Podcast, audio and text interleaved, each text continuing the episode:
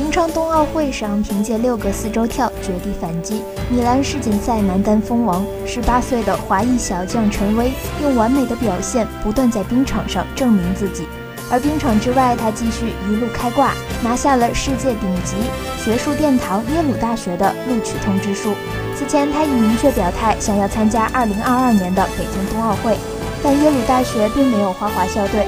除此之外，要独自一人到远离加州的东海岸求学，这势必会对陈威的训练和生活造成影响。